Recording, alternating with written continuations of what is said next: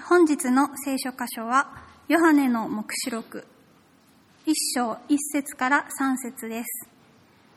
ヨハネの目視録、一章一節から三節です。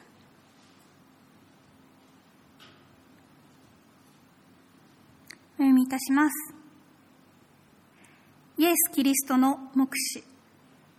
神はすぐに起こるべきことをしもべたちに示すため、これをキリストに与えられた。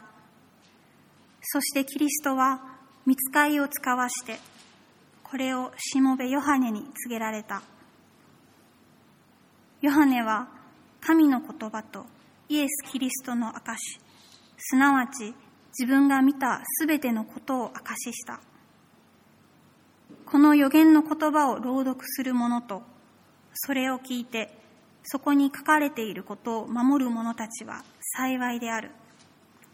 時が近づいているからである。以上です。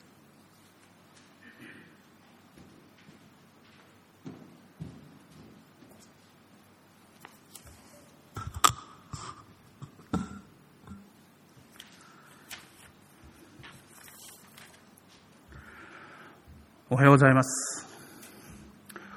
えー、外はすっかりもう春の装いをまとっていますね。桜もきれいに咲いていますし。3月ももう終わりですけども、あの、3月というのは一般的に別れの季節というふうに言われます。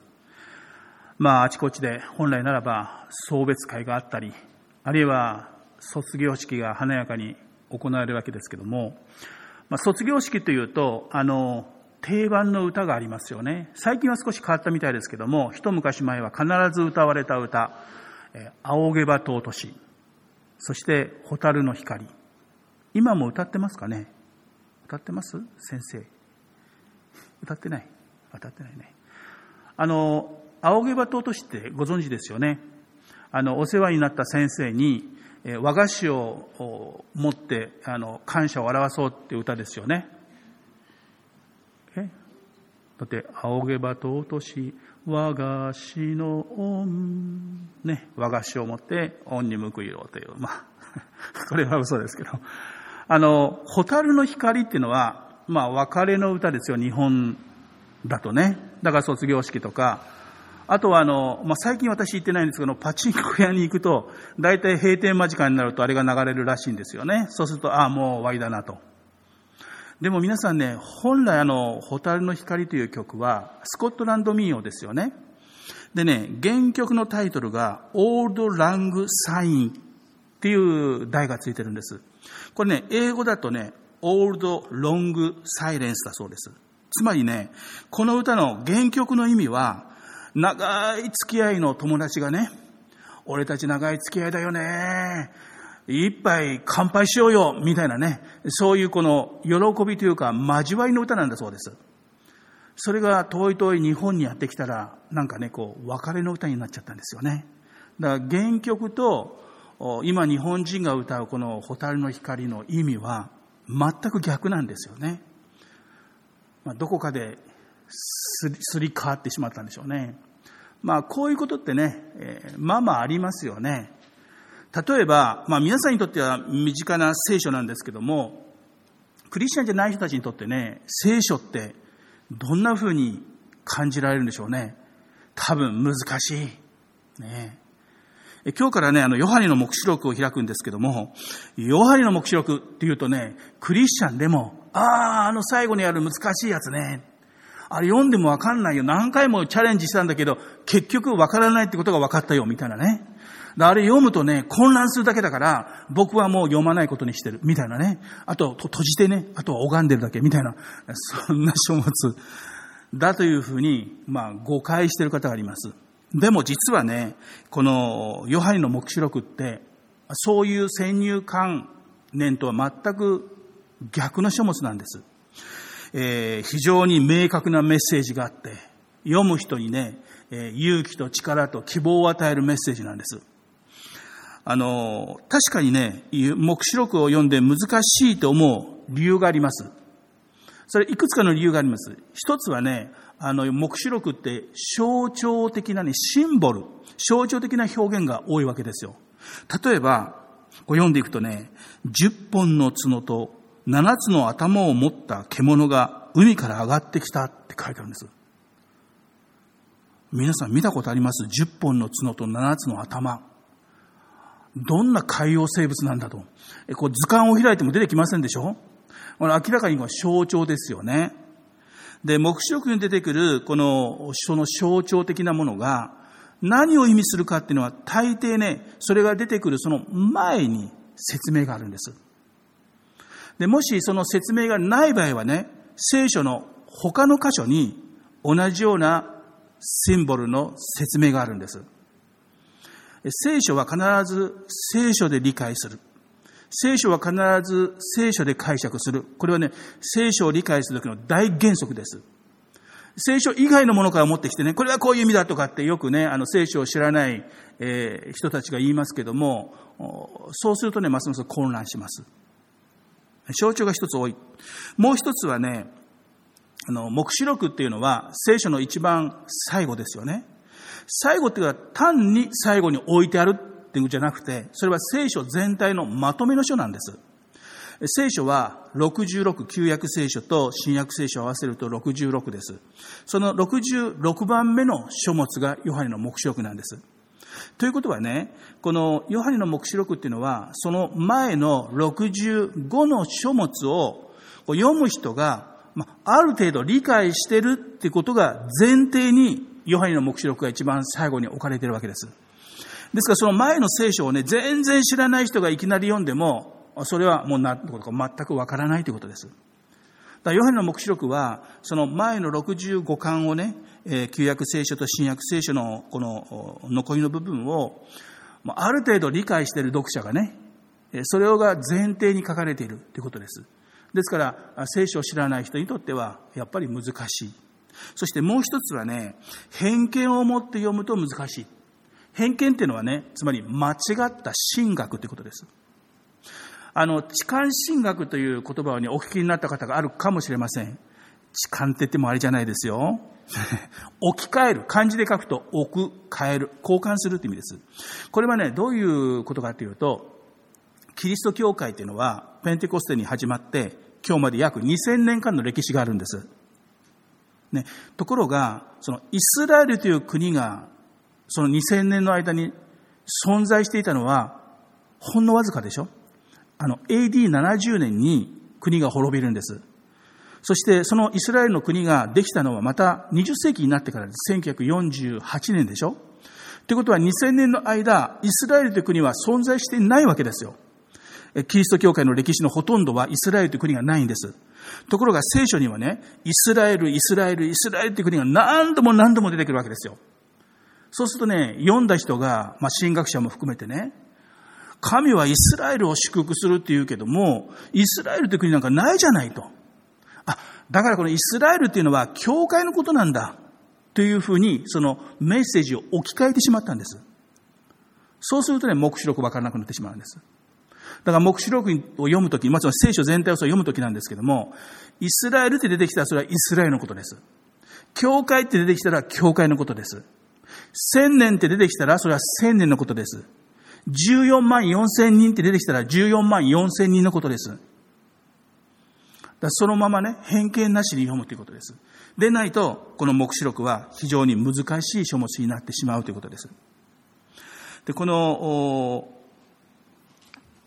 ヨハネの目視録というのは、あの、まあ、聖書全体のまとめのような書物なんですけども、これをもう一度ね、原点に立ち返って、この考えてみる必要があります。まずこのヨハネの目視録を書いたのは誰かというと、イエス様の十二弟子の一人のヨハネです。十二弟子の中で一番最後まで、まあ、残った、生き残った。他の弟子たちはもうみんなね、殉教しています。このヨハネが、あの、ある時、神様から幻をもらって、その内容を、当時のね、ローマ帝国の東側にある小アジア、今のトルコですね、アナトリア半島にあるその7つの教会にそれを書き送ったメッセージなんです。でそのもらった人たちはどういう状況の中にあったかというと、ローマ皇帝による大きな迫害の中にいたんです。もう迫害の中にあって、毎日のように仲間がね、投獄されたり殺されていくというね、明日は我が身か、非常に緊迫したね、迫害の中にあるそういうクリスチャンに対して、ヨハネが自分が神様からもらったその目視を書き送ったものです。ですからその、もらった人たちはね、もちろんインテリの人もいましたけども、ほとんど学問のない人たちもたくさんいたわけですよ。でも、そういう人たちにとっても非常にわかりやすいメッセージだったんです。でなければね、ヨハネさんなんか手紙くれたけど、何言っていいかよくわかんないよ。全然ちんぷんかんぷんだよ。わけわかんないよ。ってことはなかったはずです。当時の人々はこれを読んでね、ヨハネさんなんて素晴らしいね、メッセージを送ってくださったんだろう。もう聞くだけでね、勇気が湧いてくる。戦う意欲が湧いてくる。よし、頑張るぞ。神様って素晴らしい。まあ、そう思えるようなことがすぐ分かったわけですよね。ですから決してこれは難しい書物ではなかったはずです。さあ、内容を少し見てみましょう。一節にね、イエス・キリストの目視って始まるんです。これがね、正式なタイトルです。でも皆さんが持っていらっしゃる聖書には、ヨハネの目視録って書いてある。ヨハネの目視って書いてあるでしょこれはね、2世紀になって、いわゆる人間が勝手につけたタイトルなんです。これヨハネが見た目視なんですけども、ヨハネが与えたものじゃないんです。イエス・キリストからもらった目視。目視っていうのは啓示って意味です。ね。これはイエス・キリストがヨハネに与えた啓示です。だから本来はイエス・キリストの目視のはずなんですよね。で、このね、目視っていう訳されている元々のギリシャ語はアポカリュプシスって言うんです。ちょっと早口言葉みたいでしょ？アポカリプシス。ちょっと心の中で言ってみてください。アポカリプシス。ね、でね、これはね、あの、啓示とか、明示とか、公開するっていう意味なんです。で、もともとどういう意味かっていうと、あの、ベールがこう、ベール、覆いがかかっているものの、その覆いをね、パーッと剥ぎ取るっていう意味なんです。ベールがかかっているときは、ベールがかかっているときはね、中に何があるかわかんないわけですよ。あの、銅像なんかの除幕式って皆さんご覧になったことあるでしょ？こう、銅像を誰かが作るわけですよね。で、除幕式に行くとこう、ベールがかかってて、中に何がかわかんないわけですよ。あもちろん作った人は知ってますよ。でも参列者はほとんど何かあるかわからない。どんな銅像だろう？と、係の人がね、合図でこう、ベールをザーッと取るとね、はい、銅像みたいなね。そうすると、ああ、こんな銅像だったんだってこう、わかるわけですよ。あの、ベールをね、剥がすことを目視って言うんです。アポカルプシスって言うんです。つまり、神様のご計画というものね、が、みんなには見えないわけですよ。でも、そのベールを取ってくださって、あ、神様の計画ってこういう風になってるんだ。この世の終わりに至るまでの神様の計画って全体像ってこういう風になってたんだってことを明らかにする、そういう書物だということです。ね、で、このヨハネの目視録が明らかにしようとしていることが二つあります。それが最初のこと書いてありますが、一つはね、イエス・キリストについてです。もちろん私たちは福音書の中からイエス・キリストがどういう方かを学びましたね。でもね、福音書に出てくるイエス様って、あの、救い主です。そして癒し主です。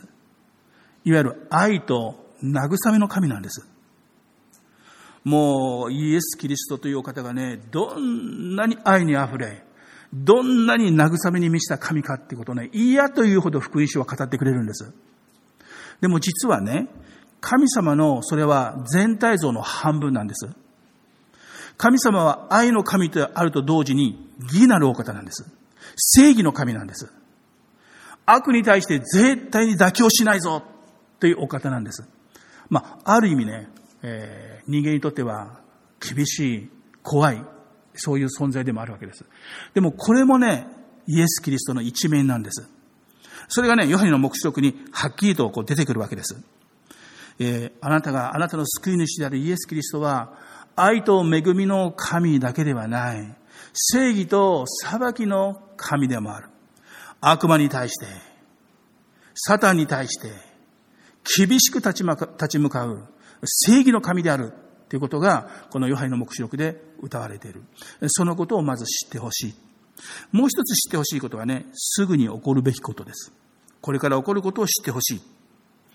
で、そのことをね、示すためにって書いてあるでしょ？示すためっていうのは分からせるためです。だからね、ヨハネの目視録って読んだ人を混乱させるためにヨハネは書いたわけじゃないんです。イエス様はヨハネに与えたわけじゃない。そ分かってほしい。分からせるためだってことです。ね、イエス・キリストがどういうお方なのか、そしてこれから神様は何をなさろうとしているのか、そのことを読者に分からせるために書かれたものです。決して混乱させるため、諦めさせるためではないということです。で、この、すぐに起こるべきことってこう書いてありますよね。すぐに起こるべきことっていうのもともとの意味はですね、えー、まだ起こっていないけれども、必ず起こることという意味なんです。まだ起こってない。でも、100%必ず起こること。で、このヨハネの目視録が書かれたのは、大体1世紀の終わりです。えー、AD95 年から96年ぐらいって言われています。ですから、これから起こることっていうのは、まあ、文脈で言えばですね、紀元95、6年以降のことなんです。ヨハネにとってはこれから起こることっていうのはそれから後のことですよね。でもヨハネの目視録をよく読んでいくとね、そこに書かれていることはまだ起こってないんです。今私たちは21世紀2000、えー、2021年に生きてるわけですよね。でもね、ヨハネの目視録の内容はまだ起こってないんです。だから、私たちにとっても将来のことです。世の終わりのことが書いてあるんですよね。で、あの、ゴールはね、神様による全世界、あるいは全宇宙の回復が書かれているんです。あの、悪魔とね、人間の罪によって、めちゃくちゃにされたこの世界というものを神様はもう一度回復するってことです。神様が創世記を見るとね、神様が最初この世界、宇宙も含めてね、お作りになった時に、何ておっしゃったかっていうと、うーん、まあまあだなっておっしゃったんじゃないですよ。それは非常に良かった。もう完璧だった。神様が直接お作りになった世界ですから完璧だったんです。ところが悪魔が堕落し、人間に罪を犯させ、そしてその素晴らしい世界がどんどん崩れてきた。それが現状でしょ？家庭の崩壊、地域社会の崩壊、そして世界の崩壊、環境破壊。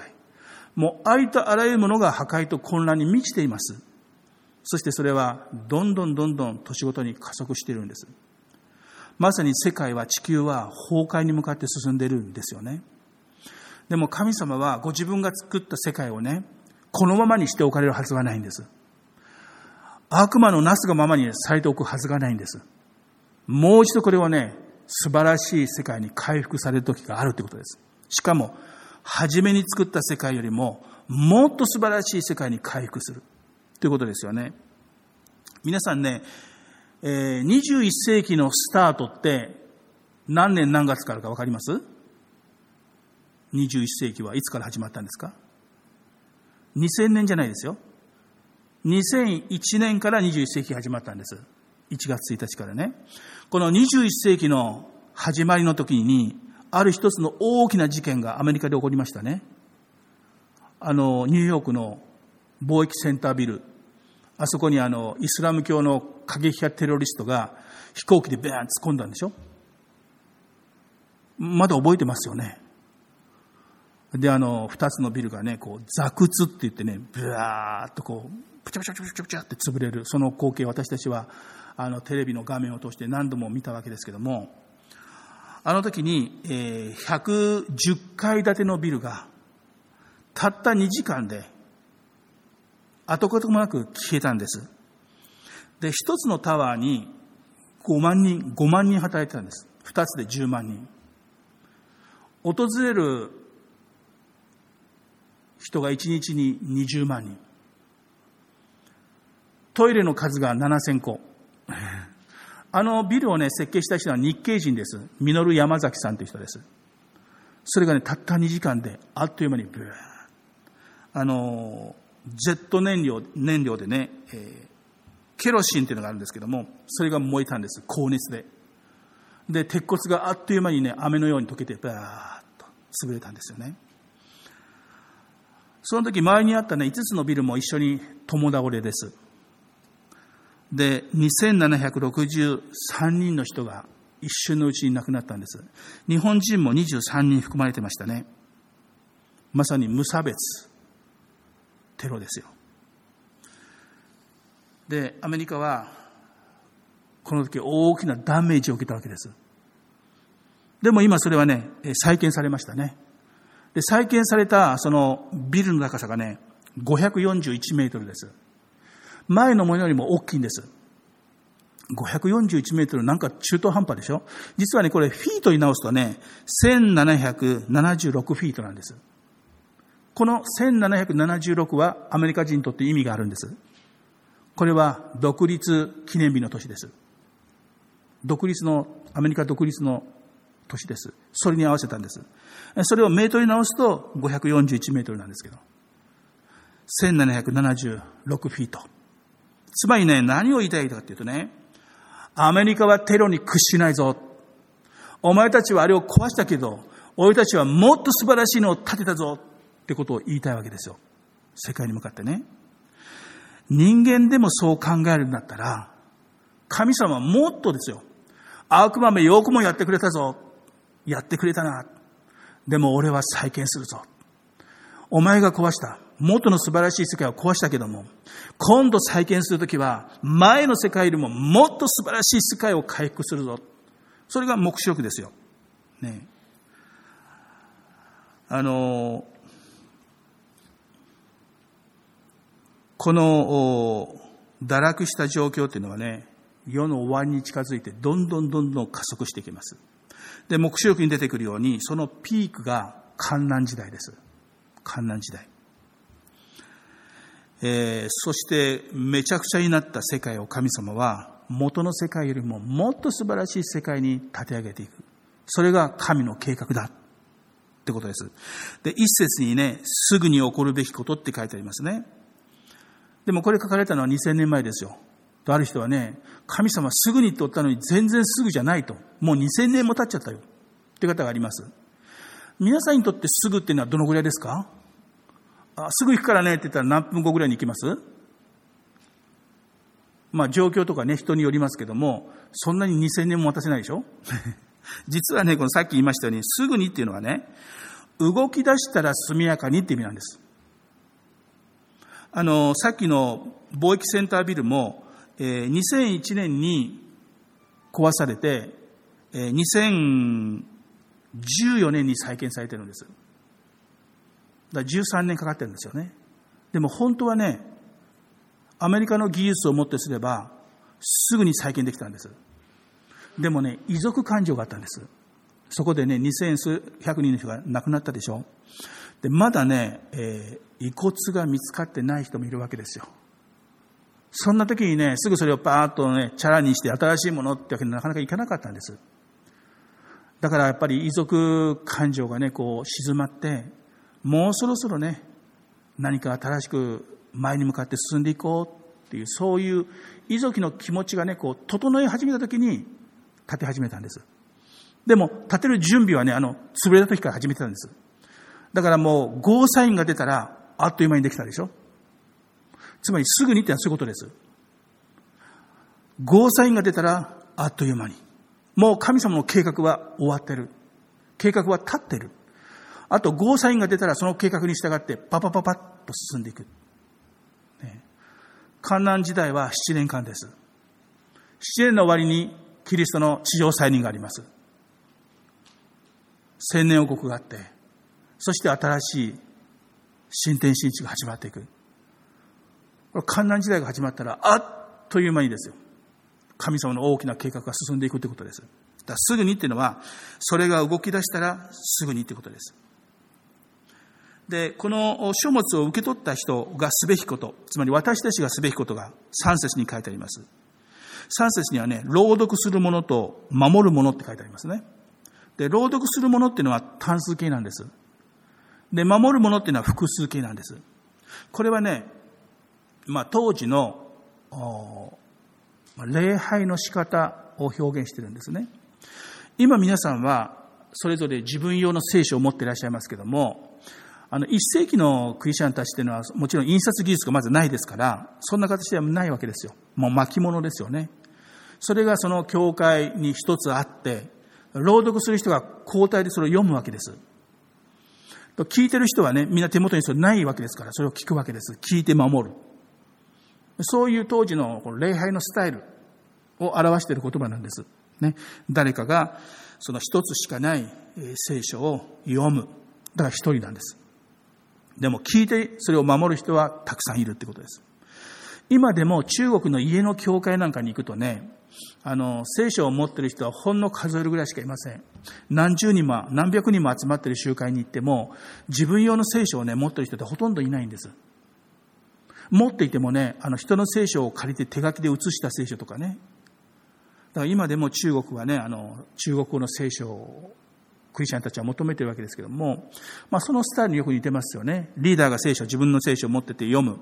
それをみんな一生懸命こう聞く、あるいはこう書き写すみたいなことをね、そういうスタイルがここにもあったわけですよね。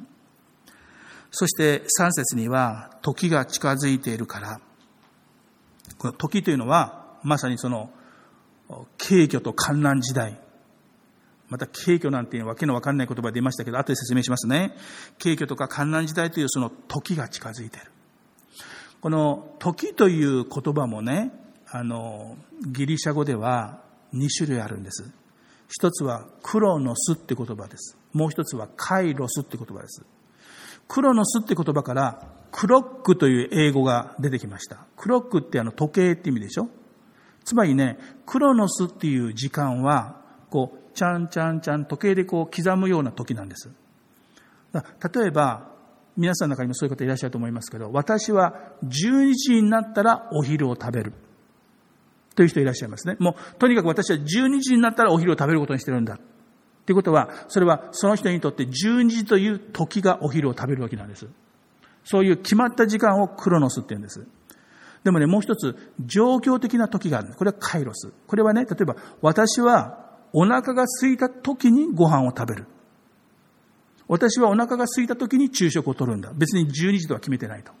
ということは、状況的な時ですよね。だから毎日変わるわけですよ。お腹が空く時はね。これカイロスなんです。で、こ、ここではどっちが使ってあるかっていうと、そのカイロスって言葉を使ったんです。状況的な時。つまり、何年何月じゃない。そういう状況が整った時に、この神の計画が始まっていくってことです。あの、カイロスってね、どこから来た言葉かっていうと、ギリシャ神話でね、一番偉い神様がゼウスですよ。このゼウスのね、一番末っ子がね、カイロスです。で、カイロスってね、どんな神様かっていうとね、あの、すごいハンサムなんですけども、髪の毛がないんです。つるっぱげ。ただね、今度だけあるんです。前髪だけあるんです。髪の毛が。あの、キューピーさんみたいな。ね。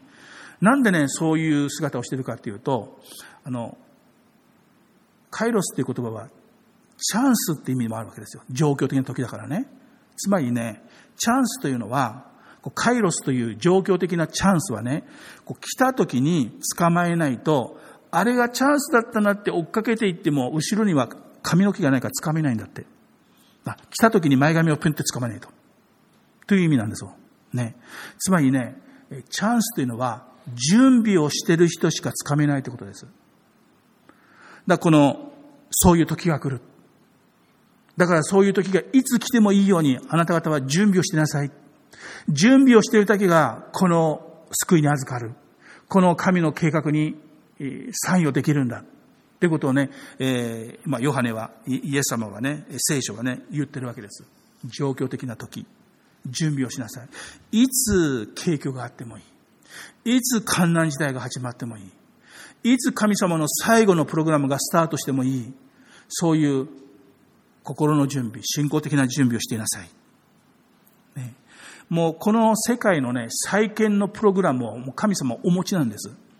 再建のプログラムがこのヨハネの目視録なんです。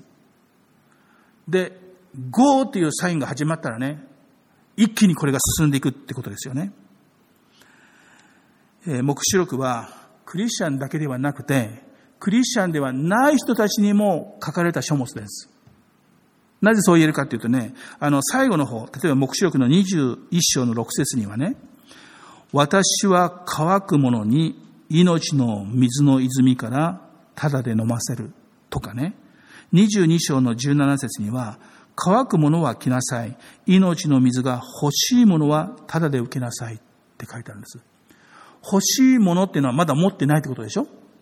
つまり、この目視録を学びながらね、あ、それが神の計画なんだ。創造主の計画なんだ。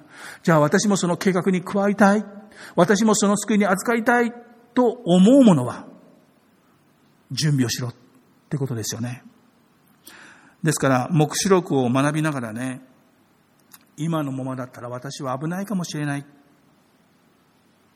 イエス・キリストの救いをちゃんと受け取った方がいいかもしれない。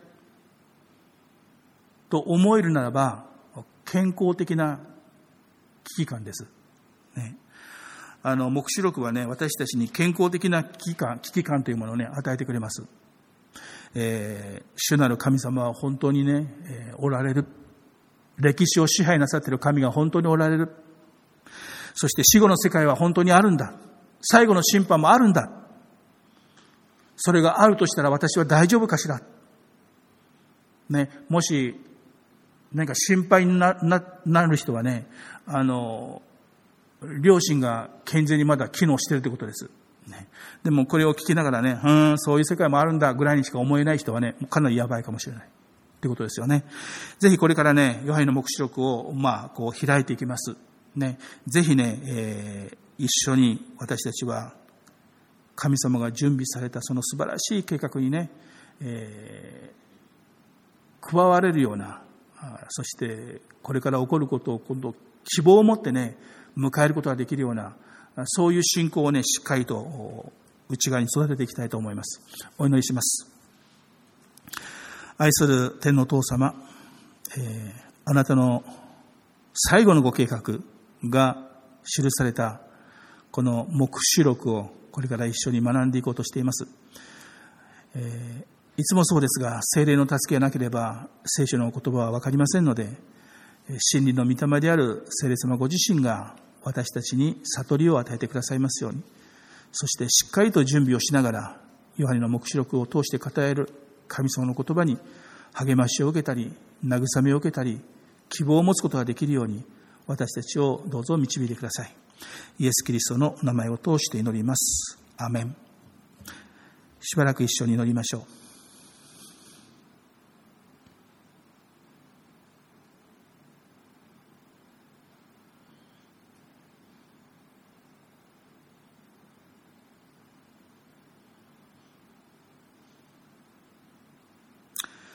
はい。では最後に祝福の祈りをいたします。主イエス様の恵み、天のお父様のご愛、聖霊様の親しい交わりが、新しい週もお一人お一人の上に限りなく豊かにありますように。アメン。はい。最後にアナウンスいたします。お手元の週報か前のスクリーンをご覧くださいますか。と、かな。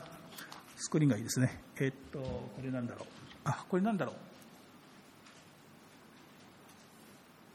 先生が出てますね。あ、そうかそうか。あの